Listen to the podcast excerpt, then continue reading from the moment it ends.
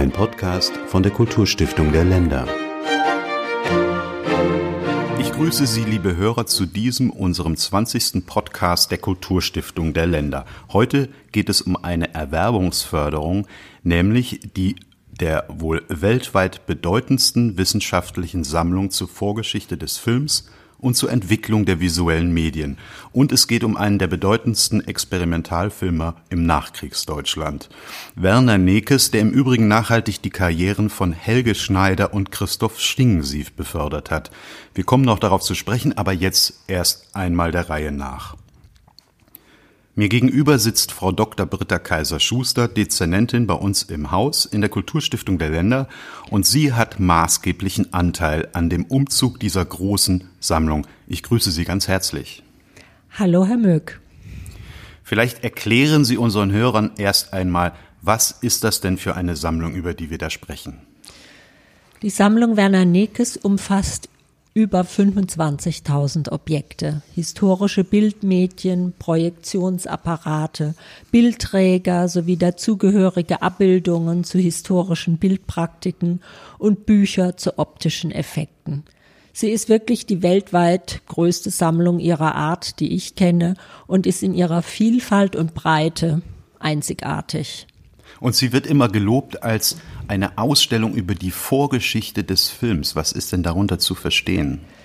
Das Thema könnte man umreißen, äh, wie die Bilder laufen lernten. Äh, Werner Nekes hat sich als Experimentalfilmer und Kurzfilmer tatsächlich mit der Geschichte des Films befasst und hat in, wie alle Sammler natürlich in manischer Weise von wirklich von den Anfängen, von der Laterna Magica über die Panoramen, über äh, Guckkasten, also alles, was man in den Jahrhunderten äh, vorher versucht hat, mh, tatsächlich Bilder in Bewegung zu bringen, das alles hat er enzyklopädisch gesammelt.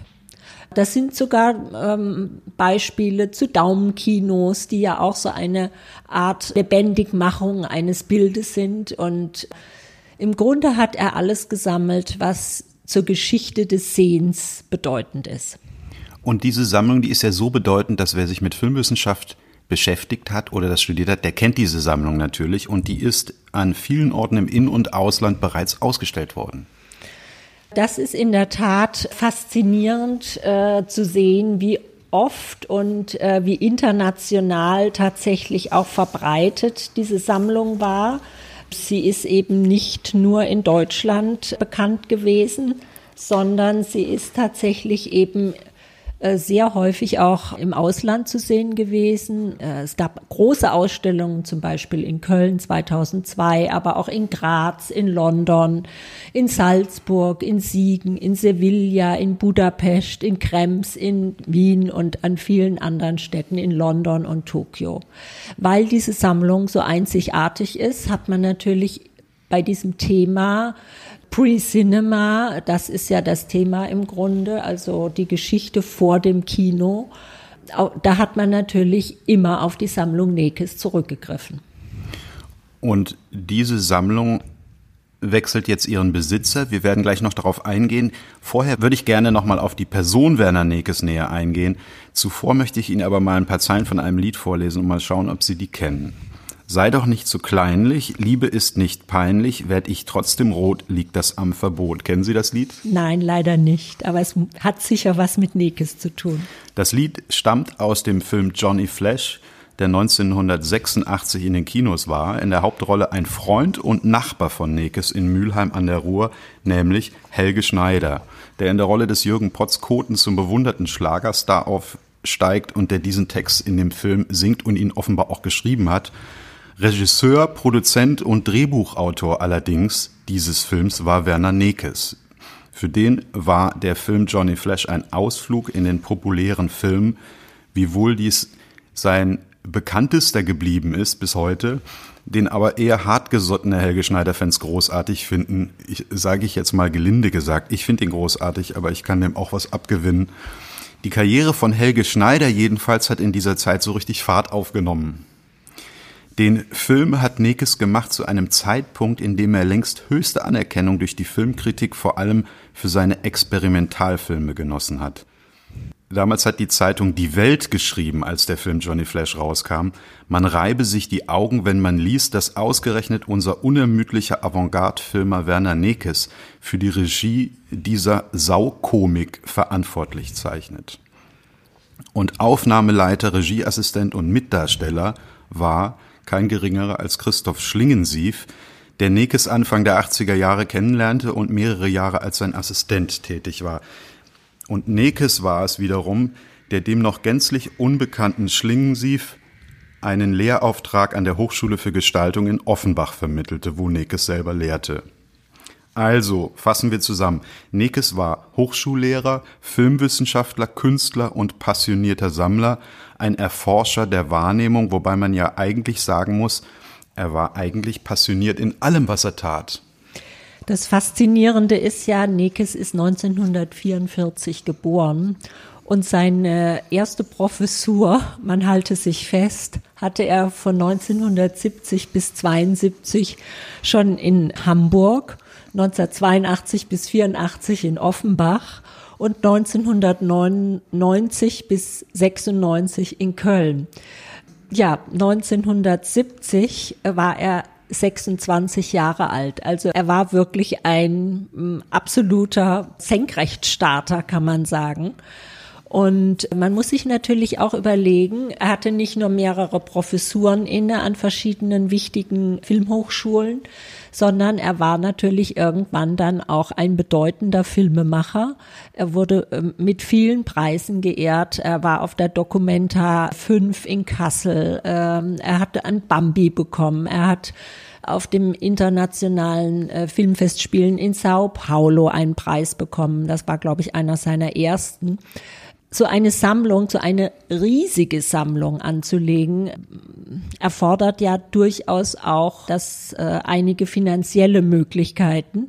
Und äh, da er ein erfolgreicher Filmemacher war, konnte er natürlich dann auch mit diesem äh, Geld auch diese Sammlung anlegen. Diese Sammlung äh, hat er natürlich überall zusammengetragen. Es sind ja äh, teilweise eben auch gar nicht Dinge, die sehr kostspielig waren, sondern er hat sie natürlich äh, enzyklopädisch äh, zusammengetragen. Aber es gibt natürlich auch viele Apparate, die viele hunderttausend Euro wert sind und dazu braucht man natürlich schon auch einen gewissen finanziellen Rückhalt, um es einmal so auszudrücken. Genau, und mit den Preisen hat er ja auch relativ früh angefangen. Er hat ja schon 1969 den Bambi für sein Gesamtschaffen bekommen. Das ist ja unglaublich. Ja. Und dann hat er 1970 und 75 das Filmband in Silber bekommen für die Filme Jim Jim und Hünnigen. Das Filmband weiß vielleicht nicht vor allen Dingen äh, jeder der jüngeren Hörer, das ist im Grunde genommen die Lola, also entspricht dem deutschen Filmpreis, weil nämlich das Filmband in Silber 1999 in die Lola umbenannt wurde. Mhm. Und für seinen ersten Langfilm Ulysses, den er zwei Jahre vor Johnny Flash realisiert hat, erhielt Nekes 1984 den deutschen Kritikerpreis ich habe es ja schon angedeutet, der Film Johnny Flash, der ist ja, der fällt ja so ein bisschen raus aus dem, was Werner Nekes gemacht hat. Wie kann man denn die anderen Filme so beschreiben?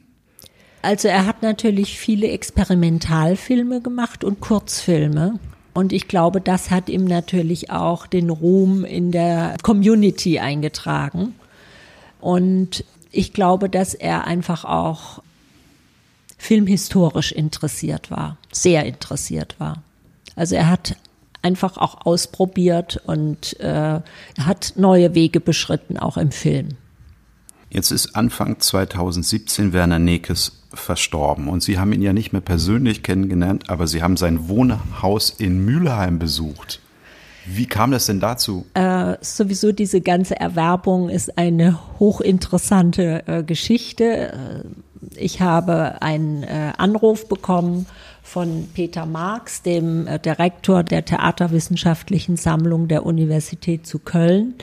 Und Peter Marx hat mir berichtet von der Sammlung Nekes, die zum äh, Verkauf stünde und mir so ein bisschen das Spektrum auch erläutert und dass diese Sammlung in Mülheim an der Ruhr von der sehr rührigen die Sammlung aufs Beste betreuende äh, Witwe äh, zusammengehalten würde und das eben in Nordrhein-Westfalen bleiben sollte und dass das der Wunsch des Sammlers sei und äh, ich habe dann gesagt, er möge mir doch mal Unterlagen dazu schicken und zwei Tage später rief eine andere Institution bei mir an, nämlich äh, Frau von Keitz vom Filmmuseum in Potsdam und erzählte mir, dass sie gerne mit dem Filmmuseum in Frankfurt eine Erwerbung tätigen würde, ob wir auch Doppelanträge annehmen würden. Und ich fragte sie dann, worum es sich handeln würde. Und sie sagte, es handelt sich um eine hochbedeutende filmhistorische Sammlung. Und es stellte sich raus, dass es sich eben auch um die Sammlung Nekes äh, handelt und ähm, habe dann darauf hingewirkt, dass wir am runden Tisch zusammenkommen. Diese drei Institutionen hier äh, bei uns in der Kulturstiftung der Länder und Herr Truffner und ich, wir haben dann gemeinsam dieses Gespräch geführt und nach anfänglichen Vorbehalten fanden sie die Idee aber großartig, denn es ist so, dass, dass die beiden bedeutendsten Filmmuseen in Deutschland sind und das Theaterwissenschaftliche Institut der Uni Köln auch eine der großen bedeutenden Sammlungen zur Filmgeschichte, aber auch zur Theatergeschichte in Deutschland hat. Und es galt dann natürlich, Frau Richard Nekes auch zu überzeugen, dass es eine größere Chance für die Aufarbeitung, für die Verbreitung, für die Restaurierung, für die Digitalisierung dieser umfangreichen Sammlung bedeutet, wenn mehrere herausragende Institutionen sich um dieses Erbe bemühen, wie wenn das auf eine Schulter sozusagen gelastet wird. Sie zielen jetzt auf den Wunsch von Werner Nekes ab, der ja eigentlich wollte, dass diese Sammlung in einem Stück in eine Einrichtung Genau, kommt. ja, er hat ja sein Leben in Mülheim an der Ruhr mehr oder weniger verbracht und wollte gerne, dass die Sammlung in Nordrhein-Westfalen bleibt. Und der Wunsch wurde ja erfüllt. Also ähm, ein Teil wird ja in Köln aufbewahrt und wir haben die Sammlung nicht geteilt, sondern die drei Institutionen haben die Sammlung Nekes gemeinsam erworben und haben die Verantwortung für die Sammlung Nekes gemeinsam übernommen. Das konnte ich dann äh, Frau Richard Nekes auch nahebringen und sie hat auch verstanden, dass es sicherlich mehr Potenzial bietet, wenn drei Institutionen mich, sich mit einer solchen Sammlung befassen, wie wenn eine Institution damit überfordert wäre. Finanziell, aber auch einfach von der Menge her und von den ganzen Aufgaben, die da auch mit äh, zusammenhängen. Wo Sie jetzt gerade sagen, finanziell und von der Menge her, wenn ich jetzt mich hier in diesem Raum umgucke, hier stehen vielleicht 3000 Bücher, wenn ich mir jetzt vorstelle, 25.000 Objekte einer Sammlung überhaupt erstmal systematisch zu erfassen und dann einen Kaufpreis festzulegen, wie macht man sowas? Also ich muss vielleicht noch berichten äh, von dem Vororttermin in Mülheim, denn das war natürlich schon auch ein ganz besonderes Erlebnis. Erstens konnte ich Frau Richard Nekes dort kennenlernen, die sich hervorragend natürlich mit der Sammlung auskennt und über viele Jahre hinweg natürlich mit ihrem Mann gemeinsam gesammelt hat, denn als Ehepaar kann man das nur gemeinsam machen äh, und sich natürlich äh, in, in ganz äh, herausragender Weise auch darum bemüht hat, diese Sammlung auch zu bewahren und auch in Listen zu erfassen. Also diese Sammlung ist überwiegend tatsächlich gelistet und das war natürlich eine meiner ersten Fragen. Gibt es eine Liste? Denn wovon sprechen wir eigentlich? Und da stellte sich eben heraus, dass, dass diese Arbeit schon geleistet wurde. Und das machte die Sache natürlich auch erheblich einfacher für die Gutachter. Ähm, ich habe dann drei internationale Gutachter angesprochen die sich wirklich über Wochen hinweg mit jeweils festgelegten Teilen dieser Sammlung befasst haben und dann auch begutachtet haben und natürlich erstmal bei den Highlights angefangen haben äh, und dann brach sich das natürlich ins Detail runter, aber manche Dinge muss man natürlich dann auch exemplarisch bewerten. Das äh, geht gar nicht anders.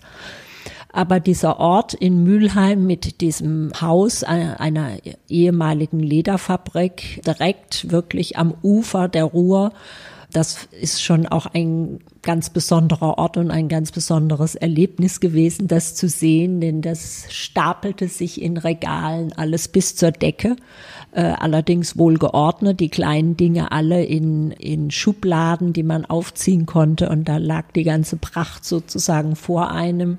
Frau Richard Nekes hat dann auch viele Dinge herausgeholt, hat sie vorgeführt und hat sie in Kontext gestellt, hat das erläutert, wie die Apparate auch funktionieren.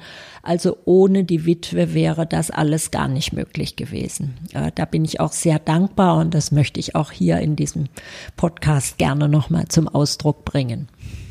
Was passiert denn jetzt in diesen Einrichtungen mit dieser Sammlung? Die Sammlung ist ja jetzt sozusagen angekommen. Ja. In den Förderkriterien, insbesondere der Kulturstiftung der Länder, geht es ja auch immer darum, dass man die Einrichtungen anhält, dass damit etwas geschieht, dass es präsentiert wird, dass es erforscht wird. Was, was machen jetzt diese drei Einrichtungen mit dieser gemeinsamen Sammlung?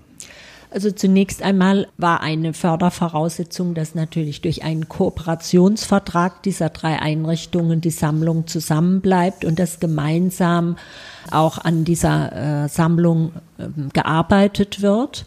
Das war natürlich auch ein, ein ganz wichtiger Wunsch äh, von Frau Richard Nekes.